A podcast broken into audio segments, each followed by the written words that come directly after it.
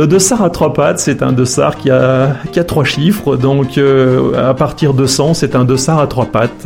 Et il nous arrivait, bien sûr, de partir avec des, des dossards 120, 130, 140, 150. C'était, c'était la coutume. Il y avait de grandes bassines euh, quand on partait parce que le parcours n'était pas préparé comme aujourd'hui. C'était, c'était damé au pied euh, en montant. C'était des piquets en bois.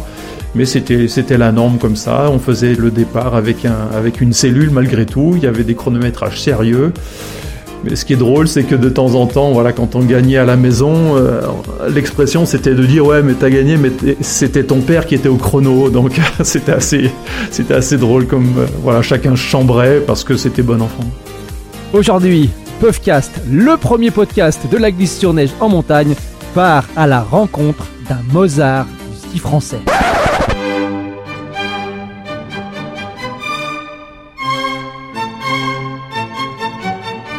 Ouais, sauf que Mozart, ça se termine par un T, et que son nom de famille à lui, c'est un D qui le termine. Allez, on ne va pas tourner 107 ans autour du piquet, voici notre Mozart à nous. Mozart de la spatule et du piquet, Mozart du commentaire sportif à la télé, Mozart du magasin de ski, Mozart de l'écriture et aussi, vous allez l'entendre, Mozart des mots et de la voix. Voici un artiste du ski français, Franck Picard. Franck, comment te définis-tu aujourd'hui? Et comment te présentes-tu? Je sais pas exactement comment je dois me présenter. C'est Franck en général. Euh, c'est Franck Picard pour ceux qui me connaissent pas. Ça arrive. Plus souvent qu'on ne le croit et de plus en plus souvent. Et puis sinon, bah, quand on attaque un peu les présentations, c'est triple médaillé olympique. Ça, ça me va bien.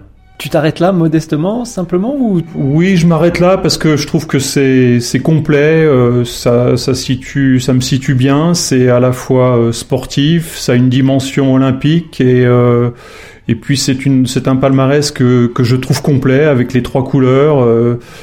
on n'est pas obligé de le préciser, mais en tout cas, je me compare pas à Kili et, et, pourtant je suis champion olympique avec trois médailles aussi. Donc voilà, je suis je suis exactement à ma place quand je dis ça. Après, euh, complément d'enquête, euh, dirait euh, vainqueur de Coupe du Monde, 15 ans de carrière, etc. Mais c'est pas, c'est pas nécessaire. Franchement, je, je m'arrête là en général. Tu ne parles pas de l'entreprise et de tes fonctions de chef d'entreprise? Non, c'est assez drôle parce que en fait cette partie-là est, est, privée. C'est quelque chose qui qui m'est tombé dessus à la fin de ma carrière et donc je suis devenu chef d'entreprise Franchement, ce que je fais au sein de l'entreprise, c'est euh, ce que je faisais en étant athlète de haut niveau, c'est-à-dire aller au bout de soi-même, euh, rechercher les détails, euh, essayer d'amener du rouage, amener plein de choses pour que tout le monde soit performant et que et que chacun s'y retrouve dans dans le, dans le bonheur et dans la joie de bosser ensemble. J'y arrive pas forcément, comme j'ai pas été champion olympique à toutes les courses, voilà. Nous allons cacher la vérité à personne. Nous avons préparé cette rencontre et dans la préparation, nous nous sommes dit nous allons scinder la carrière, en tout cas la vie de Franck Picard en deux épisodes. Un épisode avant la performance. Nous allons laisser toute la carrière sportive et performance euh, à la presse, à ceux qui l'ont raconté, commenté et aux images qui existent et aux archives, etc. Et puis il y a une deuxième partie qu'on va reprendre à la fin de la carrière et qui va nous mener jusqu'à aujourd'hui.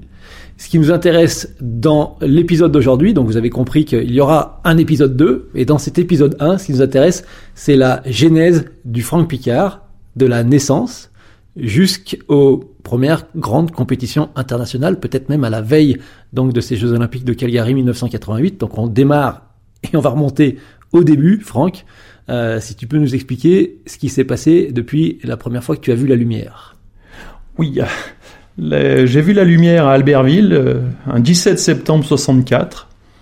Euh, c'était le jour de la foire à, au, au, pas au saisie, à Haute-Luz, puisque les saisies n'existaient pas encore. Et puis, euh, et puis bah, la nouvelle a fait le tour du, de la vallée en, en trois minutes. J'étais euh, le premier, le premier garçon aîné de, de, de mes parents. Nono qui est décédé en 2012 et mon papa qui est toujours là, qui a 81 ans. Donc euh, on habite au fin fond de la vallée d'Autlus, euh, à Belleville pour ceux qui connaissent. Euh, mes parents tiennent un commerce sandwich, bar, etc.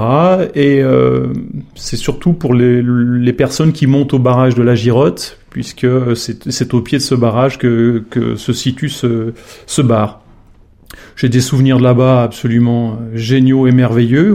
J'y suis resté jusqu'à l'âge de 8 ans.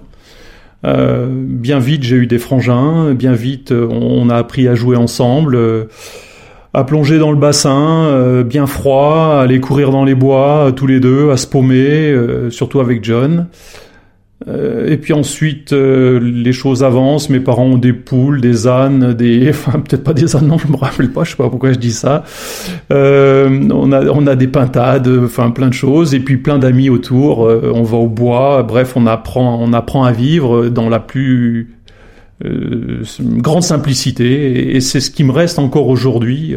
petite parenthèse. je peux très bien vivre avec rien du tout, quasiment. Donc, je suis, je suis un un, gars de la montagne comme, comme avant, comme mes grands-parents. Euh, les premières années, j'ai surtout vécu avec, euh, avec mes parents et, mes frangins, mais beaucoup avec ma grand-mère. Elle nous emmenait en montagne, euh, dans les chalets d'alpage, où je restais là-haut jusqu'à ce que l'école commence. Donc on vivait dans un chalet avec pas d'eau, pas d'électricité, et ça, ça pouvait durer trois semaines. Et, et franchement, j'ai jamais manqué de rien. Euh, les fous rires, apprendre la nature, apprendre à reconnaître les arbres, les orties, euh, sans se faire piquer, euh, les bestioles aussi, voir des vipères, voir voir la nature s'éveiller ou plutôt s'éteindre parce que c'était souvent à l'automne. Et puis j'ai vécu aussi également chez mon autre famille, la famille de ma maman, qui était alpagiste. Donc ça c'était une autre histoire avec une 150 euh, vaches qu'il fallait euh, traire le matin. Enfin, c'est pas moi, hein, bien sûr, j'étais tout gamin, mais c'était le métier des, gens avec qui j'étais. Ils dormaient dans, le foin et ils se réveillaient à 3 heures du matin pour aller traire. Ensuite, on faisait le fromage, on en sortait deux le matin, deux l'après-midi à La Ruelle sur le col du Joli. Donc on a été là pendant pendant des, des semaines entières à, vivre euh, à la dure et, pourtant c'était la plus douce des vies. Donc euh, ça, c'est une, une enfance euh, absolument magique, exceptionnelle, partagée bien sûr avec, avec John, puis avec Yann, et bientôt avec Karl, et puis un peu Leila. Mais dès que Leila est arrivée, on est monté au saisie. Donc c'est ensuite une autre histoire. Justement, la route jusqu'au saisie, je pense que tu vas venir à ce point d'histoire parce que ton papa, il est indissociable des pionniers des saisies, on va dire modernes, parce que les saisies, c'est peut-être aussi euh, le père fondateur, en tout cas l'idée initiale avec Erwin Eck, mais ton papa était, euh, on va pas le cacher, quand même euh, le pionnier en termes de commerce, précurseur du commerce moderne. Oui, en, fait, l'histoire des saisies, je, la connais un peu avant parce qu'en fait, ma grand-mère avait un chalet là-haut et on montait euh, faire les, les foins, les moilles. Hein, c'est du tout petit foin euh, de, de, de marécage qui, qui rapporte pas grand-chose, mais qu'on stockait là-haut et qu'elle venait chercher ensuite en hiver. Donc ça, c'est ce que c'est ce que j'ai eu la chance de faire. Et puis mon papa est monté là-haut euh, dès 63-64 pour louer des skis. ça s'invente pas. Euh, parce que lui, euh, lui, le ski, c'est sa vie, c'était sa vie, et, encore aujourd'hui, euh, c'est tout ce que son monde se représente autour de ça. La vie, la vie pastorale et le ski.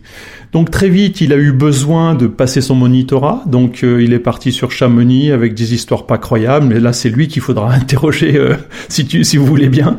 Euh, donc il a obtenu son monitorat et, et, donc il est monté euh, faire ce, monter une école de ski et on a commencé à, à initier les gens à, à, cette station de ski. Il a été vraiment le pionnier avec les avec toutes les, les gens du Civom, avec les, le maire, l'ancien maire de de Villars, Monsieur Berthaud, avec Monsieur Pichel, qui était maire d'Autlus, et ils ont monté bah, cette station qui, qui est un, un pur bijou.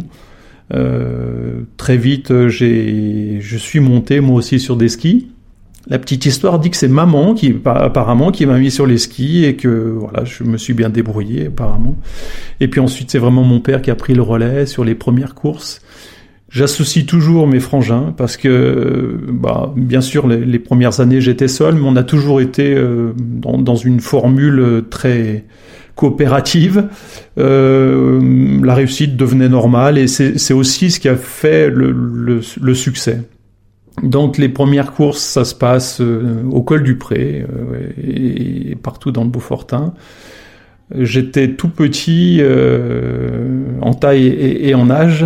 Mon papa m'a forcé la main un peu parce que je skiais, que j'avais envie de le faire et que j'allais vite et que lui voulait me, mettre en compétition. C'était son, souhait parce qu'il il avait fait ça, il avait raté ça et donc il a, il a saisi l'occasion de le faire. Donc il a forcé la main en me surclassant et puis bah, j'ai remporté des courses et beaucoup de courses. Et encore une fois, je, enfin, je vais peut-être me répéter, mais c'est devenu la norme. C'est-à-dire qu'il n'y avait pas de d'explosion de joie. C'était c'était quelque chose de, de normal. Et, et surtout, j'ai très vite euh, eu une double personnalité presque.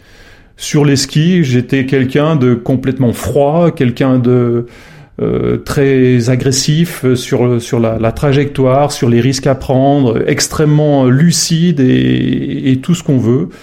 Pas du tout d'émotion, pas du tout de sentiment. Euh, le, voilà, une machine quasiment, ce qui m'a ce qui m'a amené à des à des hivers où j'ai fait 50 courses avec 45 victoires, quelque chose comme ça je faisais toutes les courses le mercredi avec l'UFOLEP, qui était donc, euh, grâce à Monsieur Lénos, notre ancien instit, euh, c'était un, très bon moment à, à, passer. On allait faire des courses de scolaires. Ensuite, le samedi, on courait. Le dimanche, on courait. Et puis le lundi, je retournais à l'école. Mais ça, ça faisait une très très grosse saison à ce moment-là, comment se fonctionne le ski? Est-ce que c'est au sein de la cellule familiale uniquement ou est-ce qu'il y avait déjà le ski club avec des entraînements, des entraîneurs, des déplacements en course? Comment ça se faisait? Qu'est-ce que euh, alors sans rentrer dans des choses que tu as pu écrire ou dire, qu'est-ce que tu peux euh, apporter comme éclairage, comme information là-dessus? Oh, C'était une drôle de une drôle de période absolument magnifique parce que c'est vraiment le début de du club des saisies euh, qui, a, qui, a, rassemblé Hautelus et Villars. Donc c'était vraiment une jonction, euh, une rencontre avec, avec d'autres d'autres personnes, d'autres d'autres milieux. Euh, au début, c'est mon papa qui m'entraîne parce que je suis un peu hors norme, je suis un peu hors des, des clous parce que j'ai pas l'âge, parce que si, parce que là. Donc on se retrouve finalement à faire des stages d'entraînement à ski, bien sûr, avec Dédé qui était notre entraîneur, avec Pierrot Hott, et on se retrouve, par exemple, au Bel en Bras à faire des, un stage, parce que euh, on, était au mais on faisait un stage au Bel en Bras, donc c'est assez drôle. On était à 500 mètres de la maison, mais on allait dormir au Bel en Bras, parce que c'était, c'était tout le bonheur de, de, vivre, vivre ensemble. Je me souviens donc de, de ces moments-là avec... Euh, avec Béatrice Tardy, avec Jean-Pierre Spécia, avec euh, Jean-Michel Berthaud, avec euh, Jean-Pierre Papet.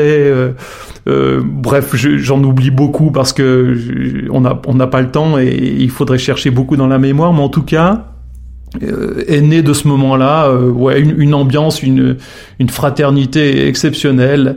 Donc ensuite, on partait, euh, le, club s'est un peu structuré, on a commencé à partir loin, euh, faire des courses en dehors de, de notre Beaufortin natal. On est sorti, on allait au Corbier, on allait à Saint-Sorlin, on allait un peu partout avec la plupart du temps dans une petite voiture ou alors euh, avec avec le, bus du club. C'était souvent Dédé qui conduisait. Je me rappelle de Kiki Manon, de, vraiment beaucoup beaucoup de monde et, et on se retrouvait à la Toussuire à faire les championnats de France et championnats de Savoie. Donc c'était voilà ce moment-là euh, et c'est c'est vraiment la naissance de du besoin de, de partager et en fait dans ce partage tu t'aperçois que ta victoire elle est elle est naturelle et elle est partagée. Donc c'est un des meilleurs moments.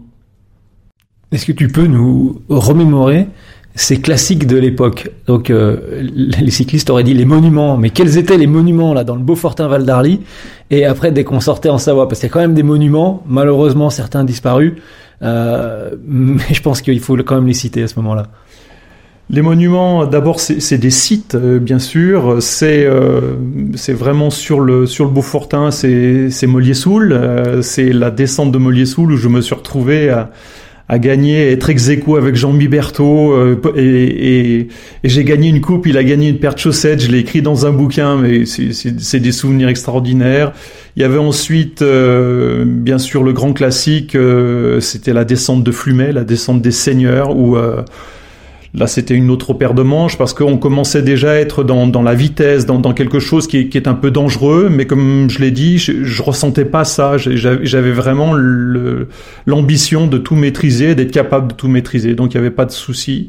Et puis, on a commencé. Il y avait plusieurs circuits. Il y avait le circuit, euh, bien sûr, UFOLEP qui, concernait les, scolaires et où on, on se baladait. En, hein, faut, faut, faut pas se, faut pas se tromper. Euh, le, niveau scolaire était très bas, donc euh, nous qui étions entraînés au club des sports, on, on, on, on gagnait tout et c'était normal. Mais il n'y avait pas de, il y avait pas d'humiliation, il n'y avait pas de, de on n'était pas hautain par rapport aux autres, c'était simplement le résultat qui était là et, on, passait de bons moments ensemble. Et puis il y avait le circuit normal, disons, des, des, championnats avec les championnats de Savoie, les championnats de France et ainsi de suite.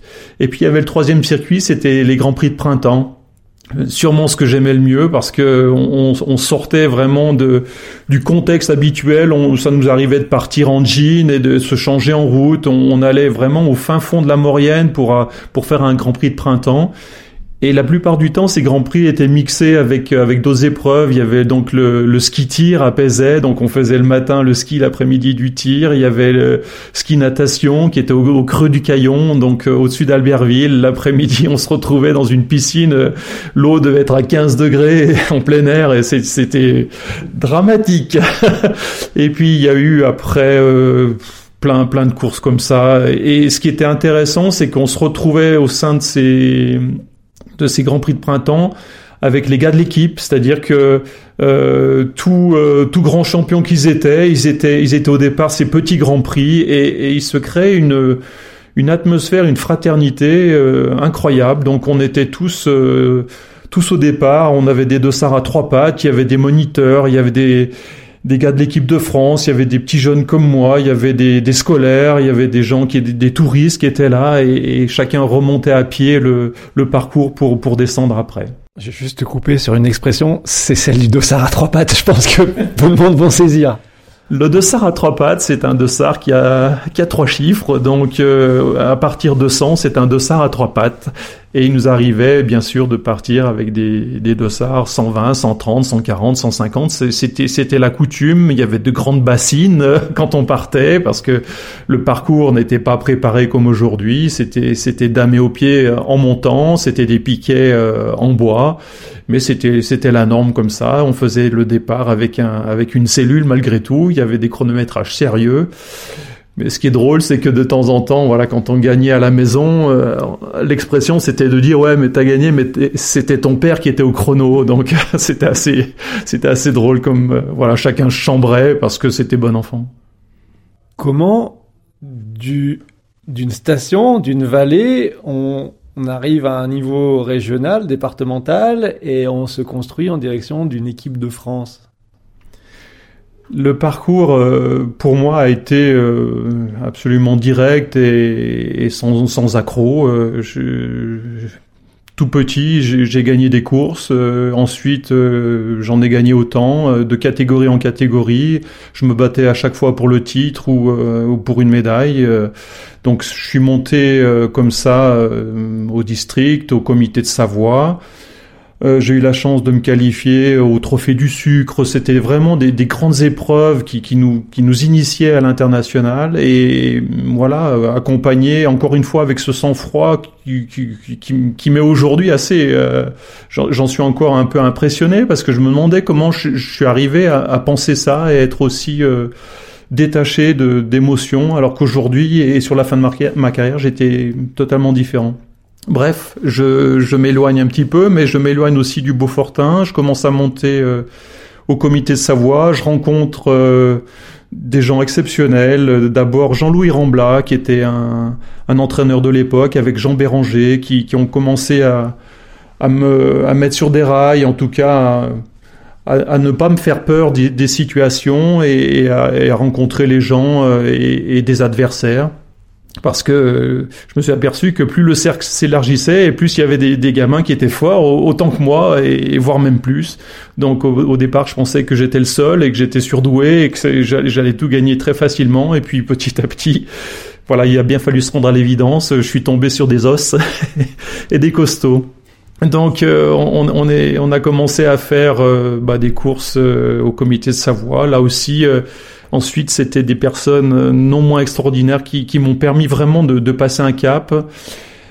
C'est d'abord Jeannot Andina, et Serge Guillaume. Ces deux personnages euh, nous ont, c'était, ils ont créé le, euh, ce qu'on a appelé le groupe junior. C'est la première fois que ça se faisait en France. C'était un groupe euh, uniquement de juniors et qui était rassemblé de plusieurs régions et de plusieurs comités. Alors qu'à l'époque, tout le monde travaillait dans son coin. Eux ont eu l'idée de nous, rassembler. Et ça m'a amené à être champion du monde junior. Et, et c'est pas rien. C'est pas rien parce que on est dans une époque où l'équipe de France elle rame sérieux. Ou euh, quand tu fais, euh, enfin quand les champions font 17e, euh, c'est le maximum qu'ils puissent obtenir. Donc vraiment, euh, euh voilà, on, s'est prouvé parce que j'étais pas seul. Encore une fois, j'étais avec Luc Alphand, avec Denis Ray, avec Jean-Luc Crétier, et on s'est retrouvé là euh, à former un embryon, à se dire mais euh, avec, à notre âge, en étant junior, on est capable d'être les meilleurs du monde, donc euh, deux bras, deux jambes, on n'est pas plus con qu'un autre et on va aller plus loin. Avant d'aller plus loin dans le sport, Franck, est-ce que tu peux ouvrir juste une parenthèse sur la scolarité? Est-ce qu'à l'époque, il y avait le lycée d'été d'Albertville déjà, les années collège peut-être? Qu'est-ce qu'il y a à dire là-dessus? C'est une très très bonne question. Euh, la, question scolaire, euh, elle, a toujours fait partie de, mon univers. Euh, je ne voulais pas être un, sportif sans cervelle. Je voulais pas être uniquement catalogué comme comme un sportif parce que un sportif d'abord a besoin de de ses capacités mentales. Donc dans un premier temps, c'était avec Monsieur Lénoz, qui était mon, mon instituteur, qui m'a vraiment euh, propulsé dans, dans ce monde-là et, il m'inscrivait pour les courses le, le, dimanche en même temps qu'il me faisait les cours. Donc c'était assez drôle. Donc j'ai eu, eu un bon niveau. Je peux pas dire que je suis euh, extra doué, mais en tout cas je comprends vite et, et j'assimile très vite. Je suis, je suis à l'écoute des gens et je suis à l'écoute de mes professeurs et, et de, de, cet institut particulièrement. Ensuite, euh, naturellement, tu descends jusqu'à Beaufort, c'est le collège parce que je ne voulais pas aller à Bourg-Saint-Maurice. Euh, d'abord, c'était en Tarentaise, et ensuite, c'était un ski-étude, et, et je voulais pas être quelqu'un d'à part. Je voulais être comme tout le monde, c'est-à-dire aller à l'école, euh, comme, comme tous les gens du, du Beaufortin, et puis... Euh, effectivement, le samedi, je chaussais mes skis et je devenais quelqu'un d'autre capable de gagner une course de ski, mais le lundi matin, j'étais là comme tout le monde. Donc, je suis allé, je, suis resté à Beaufort de la sixième jusqu'à jusqu'à la troisième, avec euh, là aussi euh, des souvenirs qu'il ne faudrait pas raconter tellement ils sont ils sont beaux et, vivants. Euh, toute une série de potes que je revois encore aujourd'hui, bien sûr, parce que c'est des gens qui sont restés au pays et, et avec qui j'ai une très très grande affinité, même si je reconnais pas tout le monde, parce que voilà, le d'abord j'ai un défaut, je reconnais pas les gens, et ensuite j'ai du mal à aller vers euh, vers vers mes souvenirs, donc euh, c'est un, un, peu ça qui me qui me freine. Et puis à la fin, en, troisième, vient le, le, temps de, de l'orientation. Et euh, je sais pas comment ça s'est produit. Monsieur Soffray, qui était notre notre directeur de, l'époque, veut m'envoyer à Albertville. Enfin, c'était pas Albertville, c'était Moutier. Il veut m'envoyer à Moutier au lycée d'été parce que c'est un lycée qui est spécial pour les pour les skieurs. Alors avec ses grandes mains et ses grandes chaussures, on n'osait pas trop euh, contrer. Et puis il a, obtenu euh, l'avis de tous les profs qui ont dit mais oui, je le vois bien là-dedans. Et moi je me voyais pas du tout. Je, je pensais que j'allais euh, j'allais retourner dans, dans ma station avec mes petites mes petites manies, aller suivre les vaches, aller suivre mamie, aller suivre euh, voilà mes oncles et mes tantes euh, au cul des vaches quoi. Ça, ça me plaisait bien. Et puis ils m'ont dit non non, ce serait gâché. Et puis en plus là tu vas pouvoir skier. Donc là c'était le mot magique. Donc je suis parti au lycée d'été. D'abord dans une seconde C euh, qui, a, qui, a, été bien difficile à suivre, mais voilà avec mes moyens du bord, je suis arrivé à m'en sortir. Et puis ensuite j'ai bifurqué vers les sciences parce que c'est quelque chose qui, qui continue de me passionner encore aujourd'hui, la biologie, euh, etc. Donc euh, voilà, parcours euh, tout à fait euh, classique jusqu'à l'obtention du bac. Voilà, comme je vous ai dit, je, capte vite et, et, je je, suis pas exceptionnellement doué, mais voilà, en tout cas, j'arrive à, à, comprendre et ça, ça m'a permis de, de tenir la, de tenir ce bac, d'obtenir ce bac correctement. Passer le bac, alors euh, à l'époque c'était le Graal quelque oui. part déjà, c'était le haut niveau d'études. Et comment ça se passe, comment ça bascule, vers quoi on s'oriente, euh, sur quoi s'articule ta vie? Bah c'était la, la, grande découverte parce que obtenir le bac, effectivement, c'est un monde euh, que, que, le, que le sport ne connaissait pas. C'était vraiment la première structure française à être capable de, de, de mixer à la fois les deux parcours, le parcours sportif, le parcours scolaire. Donc, euh, on était tous un peu, un peu surpris, un peu, un peu, un peu, un peu déboussolés parce que jusque-là, le lycée d'été n'avait que deux ans d'existence et il n'avait produit que des. En, fait, le, c'était un, lycée qui était en mal de d'athlètes, donc on recrutait à tout va. C'était aussi un, un, un, formidable lieu de, de, de rencontre puisque à ce moment-là, ce lycée permettait une rencontre entre entre les fondeurs, les sauteurs, les snowboarders et les alpins. Donc on, on était tous tous ensemble à, vivre nos, parcours, mais euh, au final, euh, très peu réussissaient en sport, faut bien, faut bien le reconnaître, et j'étais le premier champion du monde junior. Donc on a fait euh, comme on a pu. Finalement, euh, ça c'est rentré dans les mœurs après, puisque Luc a réussi son bac et, et vraiment ça a entraîné une nouvelle machine. Et je crois qu'aujourd'hui, bah, la plupart des athlètes sortent de ce de ce de ce mouvement-là, ou en tout cas euh, Saint-Michel, là où euh, où d'habitude on allait, ce, ce n'était plus la seule voie possible pour euh, pour le scolaire. Et à partir de là il faut faire un choix parce que à partir de là, euh, dans les années 80, il n'y a pas le choix.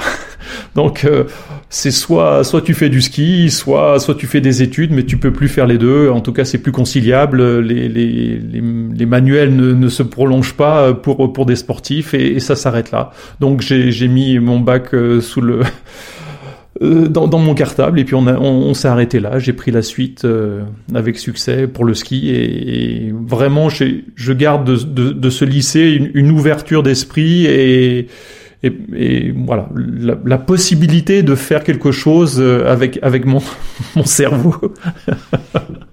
oui, mais ça t'a ouvert sur tes capacités et ça a prouvé que le talent, il n'est pas que, comme on dit, il n'y a pas que les jambes, il y avait aussi la tête à cette époque, donc euh, à l'aube des 20 ans, 1983, 2, 3, 4, euh, comment se passe la suite? Est-ce que c'est Fédération française de ski qui te prend en charge Tu vas sur quel type de circuit Ou est-ce que c'était encore du comité? Est-ce que tu, tu, peux nous expliquer cela Comment cela fonctionnait à une époque où les dinosaures venaient à peine de s'éteindre? Je le rappelle pour les plus jeunes.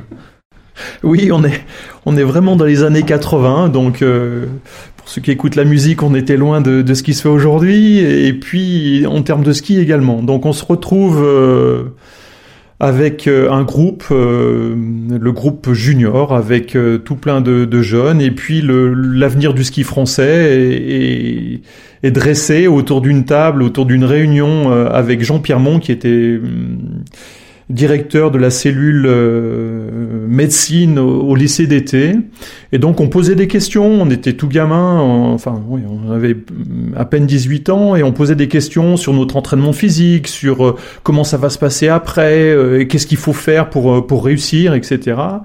Et à chaque fois il disait je sais pas, je sais pas, je sais pas. Et puis au bout d'un moment il nous a dit mais euh, en fait ce sera à vous d'inventer l'histoire parce que euh, depuis 1973 le clash de, de l'équipe de France on n'a pas de résultats, on n'a pas de repères, il faut tout construire de, de A à Z et, peut-être que vous êtes une génération sacrifiée.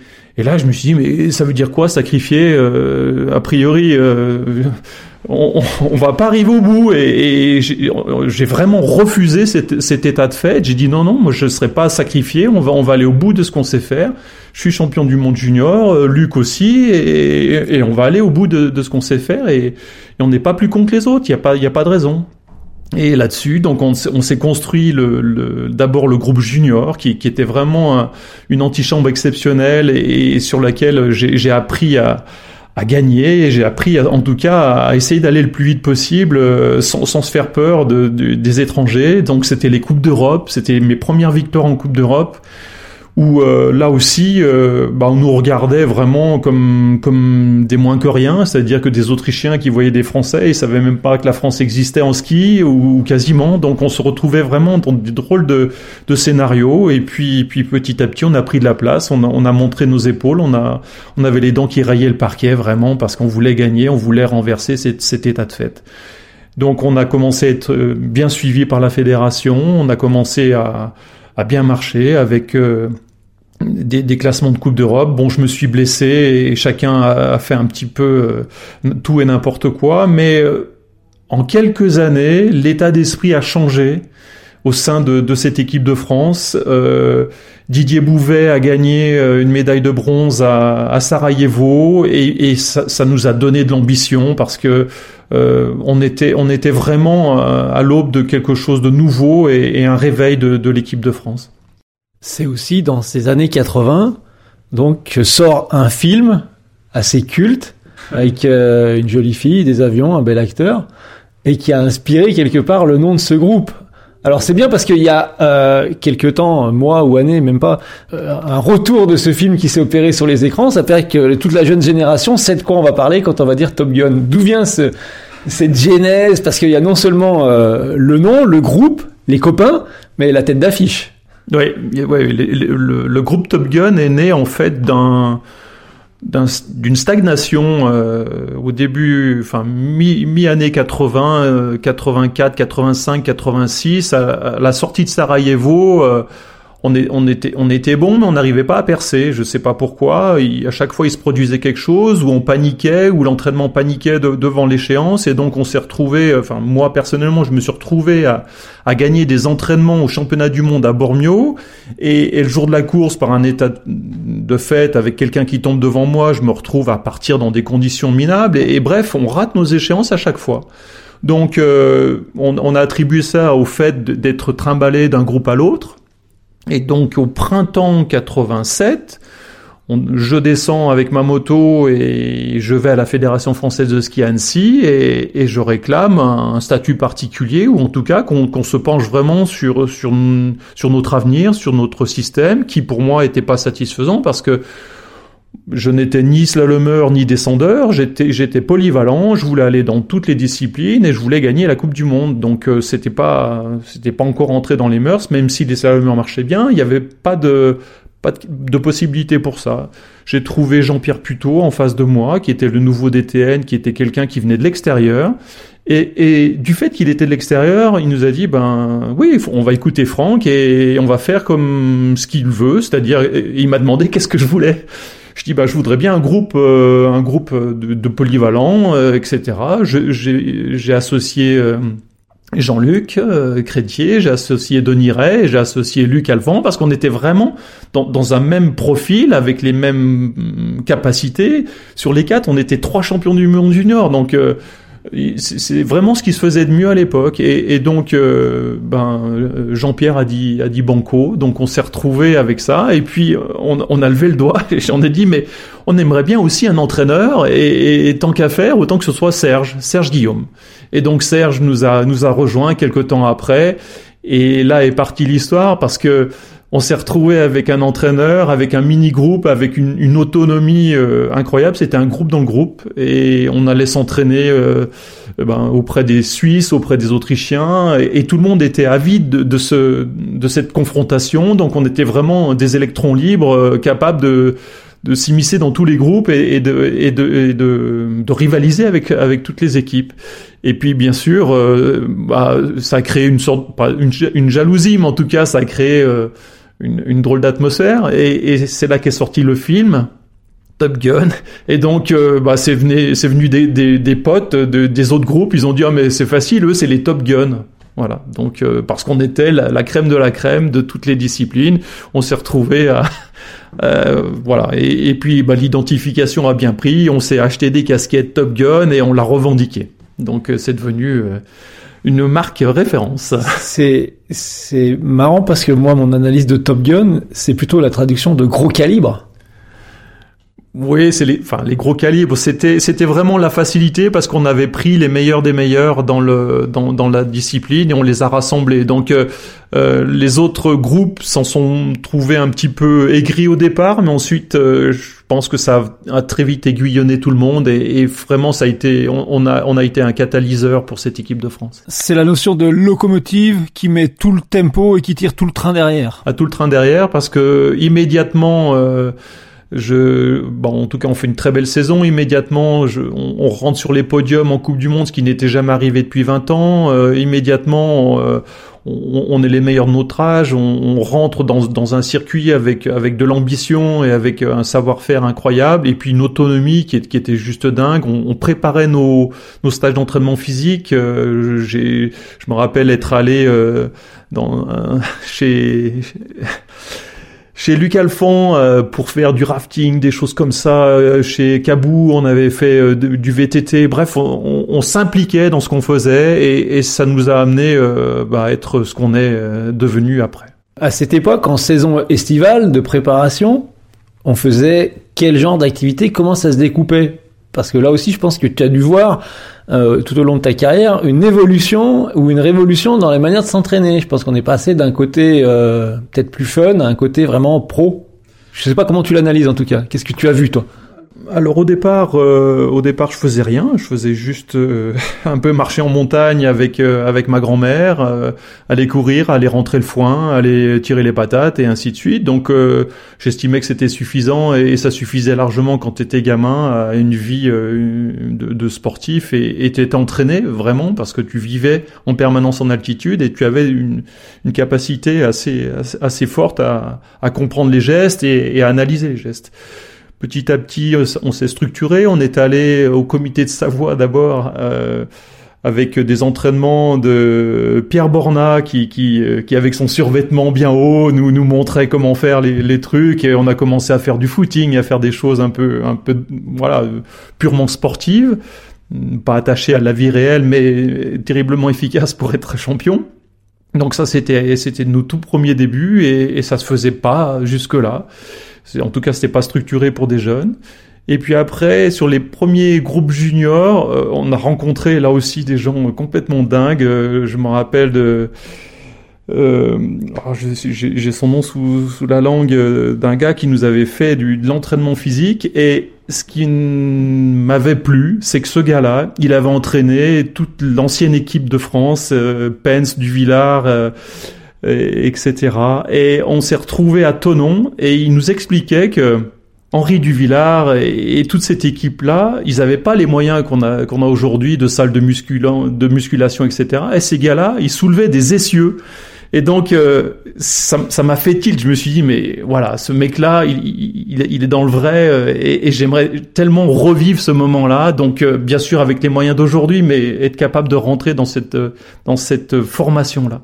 Donc c'est c'est des moments absolument dingues parce que tu tu commences à, à, avoir une préparation spécifique pour ton sport et tu sens que ça développe tes capacités sur les skis euh, d'une manière dingue. C'est-à-dire qu'avant j'étais euh, au volant d'une deux chevaux, puis là d'un seul coup tu, tu te retrouves au volant d'une Ferrari ou en tout cas d'une Formule 1 qui, qui est capable d'aller très très vite sur les skis euh, à la limite du, décrochage et as vraiment tu, tu rentres dans une sensation de pilotage de tes skis et, et euh, c'est, de là que je suis tombé vraiment amoureux de ce sport, à, ne plus savoir qu'en faire, à en rêver la nuit, à, à, être capable de piloter, à ressentir ton ski de, de, de la spatule jusqu'au au talon, à, ressentir les, les jets, à ressentir les, les, les sauts de 60 mètres, etc. Bref, toutes ces sensations font la magie de ce sport. Cette analogie me fait penser à une chose. Il me fait penser à ces athlètes en e-sport qui finalement euh, intègrent leur handicap qui puisse être un fauteuil ou une prothèse comme étant la partie d'eux-mêmes. T'en es arrivé à intégrer le ski et comme les tennisman le disent, la, la, raquette est le prolongement de leurs bras et de leurs mains. Et en fait là, le, le, ski quelque part était le prolongement de tes pieds et les bâtons le prolongement de tes membres supérieurs. C'est ça quelque part la sensation C'est exactement ça. C'est tu as l'impression que, que tes skis sont capables de ressentir des choses et, en tout cas toi tes, tes, terminaisons nerveuses elles vont jusqu'au bout de la spatule. Elles sont capables d'analyser les vibrations elles sont capables d'analyser la structure de la neige elles sont capables de, de ressentir le l'accélération le, euh, tu, tu, es capable de ressentir ton ski qui se plie et qui te renvoie de la puissance. Tu es capable de, de voir en même temps les trajectoires qui, qui, qui s'allument dans ta tête. C'est c'est absolument génial. Et puis tu rentres sur des circuits qui sont qui sont magiques. Tu rentres euh, bah pour la première fois, tu rentres sur Wengen parce que pour moi c'est une, magnifique descente. Tu, arrives à Wengen, tu dis mais comment ils ont imaginé ça, une descente pareille avec un pont, avec un tunnel, avec avec un final éblouissant. Euh, tu te retrouves sur des pistes qui sont qui sont euh, voilà que que les anciens ont pratiqué et c'est cette prolongation qui qui m'a vraiment passionné. Encore aujourd'hui, j'adore revoir les anciens, j'adore parler avec eux, parler avec Colombin, parler avec euh, avec toute cette génération de, de l'histoire du ski, parce que, enfin, franchement, ils en avaient. Hein, se lancer, se lancer à Schladming avec avec leur euh, leur ski et, leur leur bout de, de casque et de, et de protection. Franchement, fallait en avoir. Et puis des chaussures euh, qui ne sont pas celles qu'on avait avec des coques plastiques, bien souvent en cuir, quelques lacets, et puis juste, euh, allez, on va dire quoi, une lanière autour du pied pour pas euh, des fois que le ski aille trop loin quand on le perd. Ouais, c'est l'évolution du matériel. Ça, c'est là aussi depuis les premières chaussures qui sont qui sont du cuir et à lacets les belles petites trappeurs toutes noires avec le, petit cycle bleu blanc rouge au sommet. Et puis ensuite on passe sur des, coques plastiques de plus en plus rigides jusqu'à obtenir des coques mais vraiment des carcans et enfin, moi, j'ai jamais réussi à skier avec avec ces trucs trop durs. J'avais toujours besoin de bouger, de respirer. Et d'ailleurs, mes premiers réflexes quand je skiais, c'était de skier avec les crochets ouverts. Chaque course que je faisais, je, je, je prenais au moins deux descentes avec les crochets tout ouverts, simplement pour arriver à piloter. Euh, tes skis, à piloter ton, ton ensemble euh, juste avec un, un, les sensations, un, peu comme si quelqu'un conduisait sa Formule 1 avec avec son petit doigt, quoi. Voilà. Donc c'était vraiment ressentir les les choses. Peut-être aussi une préparation de piste qui n'avait rien à voir avec celle que l'on trouve maintenant? Oui, ça fait partie de l'histoire, forcément. Euh, on, on, a connu les, les les affres de, des préparations de, pistes avec euh, des, couches de neige fraîches, avec des bassines qui se creusaient au fur et à mesure des skieurs, avec une piste défoncée à partir du 210. Mais voilà, c'était pour, tout le monde pareil. Il n'y avait pas de pas de mystère. Donc fallait d'abord apprendre à skier dans les creux et dans les trous plutôt que sur une piste lisse. Voilà, la piste lisse. Même d'ailleurs après, avec le système des dossards inversés, même les meilleurs partait systématiquement dans les trous et dans les bassines. Donc euh, voilà, c'était très très équitable et très très partagé comme expérience. Il faut rappeler que donc toi, euh, ce qui te passionne à cette époque, parce qu'après il y a eu une évolution dans la carrière, c'est la vitesse. Descente super G. Même si tu es, tu l'as dit, polyvalent. Alors au départ, je suis polyvalent parce que la, la vitesse n'intéresse pas les gamins. En tout cas, il n'y a pas de course faite pour ça. Il euh, n'y a pas de super G, ça n'existe pas, et la descente, c'est que pour les grands. Donc je fais du slalom et je fais du géant avec bonheur parce que le géant est vraiment une discipline qui, me convient totalement pour mon gabarit. Je fais du slalom parce que là aussi euh, je, suis, assez, je suis assez habile et assez agile euh, pour me faufiler entre les piquets, les piquets en bois qui étaient des piquets de, de châtaignier peints en rouge, en bleu et en jaune quelquefois, et, donc il fallait se frotter au piquet et ainsi de suite. C'était assez, fallait aller au pachon comme on appelait ça, et c'était assez drôle. Et, au contraire, moi j'évitais et j'arrivais à me faufiler. Et puis est venu euh, le piquet plastique, est venu euh, le gabarit, la percussion du, du, du piquet, ce qui m'a éloigné de cette discipline. Euh, J'étais pas fâché parce que de l'autre côté, j'ai trouvé une autre discipline, le super géant, qui, qui là, pour le coup, est, est vraiment quelque chose de dîner pour moi. Euh, arriver à descendre une piste. Euh, comme ça, d'instinct, euh, se lancer dans, dans, de la vitesse, parce que c'est vraiment de la vitesse, euh, sans, sans calcul, juste avec ce qu'on a vu, euh, avec les infos qu'on a eu jusque-là, ça, voilà, ça m'a toujours été comme un grand. donc j'ai poursuivi ça, et puis la vitesse pure, elle est venue assez jeune, puisque mes, ma première descente, c'est la descente des seigneurs à Flumet, où où bah, j'ai kiffé ce truc-là comme comme c'est pas possible, même si euh, j'en tremblais à l'arrivée. En tout cas, de se mettre euh, euh là, en danger de cette manière-là sur le fil du rasoir, être être confronté vraiment au, vertige de, de, la vitesse et, et, au vertige de de cette descente, ça m'a euh, voilà, j'ai jamais perdu ça de vue jusqu'à euh, longtemps après, jusqu'au jusqu'à un, problème jusqu'à un accident mortel en 91 à, à Wengen euh, d'un jeune Autrichien et, et, là j'ai compris que c'était pas un jeu et donc euh, l'amour de la, de, la descente s'est éteint là. Non, puis il y a une chose que je reprends et que j'ai noté, c'est qu'à un moment donné tu dis euh, à l'époque je sentais que j'étais capable de tout maîtriser. Ouais.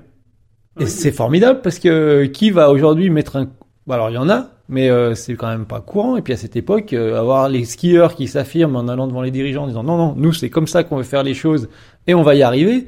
Fallait, euh, comment dire, les sortir et les mettre sur la table. Bon, j'ai peut-être pas été aussi directif que ça. En tout cas, j'ai amené amené la forme en disant voilà, on est on n'est pas juste aujourd'hui et, et, franchement, on est, on est champion du monde junior et pourquoi est-ce qu'on réussit pas là? Donc il y a bien un problème quand même. On va on se remet pas en cause, mais il faut quand même un peu un peu y aller. Donc le, fait de ouais, j'ai jamais calculé en fait euh, savoir euh, l'objectif depuis Jean-Pierre Mont, depuis mon banc du du, de l'école, euh, du collège, puis du lycée, c'était de gagner en Coupe du Monde, c'était de redresser ce, ce, ski français, de d'être le premier à regagner en France. Et, ça, ça, ça m'a vraiment poursuivi toute ma carrière. Je voulais être le premier à, à faire telle ou telle chose. Alors après, j'en ai raté forcément, mais j'en ai réussi pas mal. Et, et, je me rappelle que le, bah, la victoire de, de Didier Bouvet, je me suis dit mince, celle-ci je l'aurais pas, je serais pas le premier euh, à gagner une Coupe du Monde, mais je l'ai été un peu plus tard. Et c'est une forme de ouais de jusqu'au boutisme euh, pour pour ça en tout cas, d'aller au bout des, des choses, être capable de tout maîtriser, euh, c'est quelque chose aussi qui est venu très rapidement. Euh, si si tu, enfin, c'est une question que je me pose encore aujourd'hui dans mon dans mon métier. C'est est-ce que qu'est-ce que tu fais toi pour faire changer les choses? C'est je reporte jamais aux, vers les autres ce qui ce qu'il y a à faire. C'est toujours moi. Qu'est-ce que je fais pour que ça change? Et donc euh, ça, ça me fait prendre la moto pour aller à Annecy. Ça me fait euh, partir, claquer la porte euh, des championnats de France. Ça me fait faire plein de choses comme ça, mais euh, je suis, je suis comme ça. Je vais, je vais au bout de. Je, Qu'est-ce que tu fais toi pour faire changer les choses? C'est vraiment quelque chose qui me motive tous les jours pour pour réussir. On va rester dans ces années post-1992 et à cette époque-là, j'aimerais savoir quelle était ta journée idéale, journée idéale à glisser sur neige en montagne. Ma journée idéale, c'est euh, c'est d'abord un, un, petit réveil matin. Euh, il fait froid, t'as de la neige qui qui crisse sous les sous les pieds. Tu vas marcher cinq minutes, tu reviens, tu rentres, tu prends ton petit déj. Et puis ensuite tu t'équipes avec euh, avec le, matériel de l'époque, avec avec les les les vestes francitales qui craquent un petit peu, avec avec les chaussures, etc. Tu t'équipes, tu vas prendre le téléski le téléski qui fait clonk, clonk, clonk à chaque fois que tu passes un, un pylône. Tu te retrouves au sommet, au sommet de Bizane, pourquoi pas, hein, parce que c'est la station des saisies. Tu regardes partout autour, c'est tout blanc. Euh, et puis, et puis t'es tout seul et, tu commences à descendre et, et, et ma journée idéale, c'est en fait que cette descente ne finisse jamais, c'est-à-dire que que te cette glisse se prolonge, que tu sois capable de glisser également en remontant. Euh, voilà, je, rêve souvent de ça. En fait, que, que la descente ne s'arrête pas, même quand, euh, quand le profil n'est pas là, même quand il n'y a plus de neige. Voilà, que, que cette glisse soit encore là aujourd'hui. Second rituel pour terminer, Franck. Euh, livre-nous une anecdote, toujours dans ce plein cœur des années 80. Est-ce que j'ai une anecdote des années 80 C'est c'est pas forcément sur les skis, mais c'est avec les copains. C'est avec euh, c'est des matchs de foot euh, sans fin, des matchs de foot euh, à, à, en perdre haleine avec avec Christian Guédet, avec avec tous les potes du, lycée d'été, on allait, on allait faire euh, ce qu'on appelait un, foot minable, c'est-à-dire qu'on se mettait, mais alors minable jusqu'à ne plus pouvoir marcher euh, des après-midi. Voilà, c'était ça notre entraînement et Et c'est ce qui a forgé notre caractère, c'est ce qui a forgé, euh, en dehors des, des critères de, de sélection, une équipe absolument exceptionnelle. Franck, merci beaucoup. Ainsi se termine notre première partie, ce qui veut dire qu'il y aura une seconde partie. Néanmoins, Franck, j'ai cru comprendre que tu avais largement apprécié la ginger beer de Kombuchalp. Hein. C'est une limonade où le gingembre est à l'honneur avec du pur jus de gingembre pressé, accompagné d'une touche de basilic et de jus de pomme, euh, un jus sans alcool, là aussi à retrouver sur kombuchalp avec un. En attendant, Franck, cette deuxième partie, qu'est-ce qu'on se dit? À très vite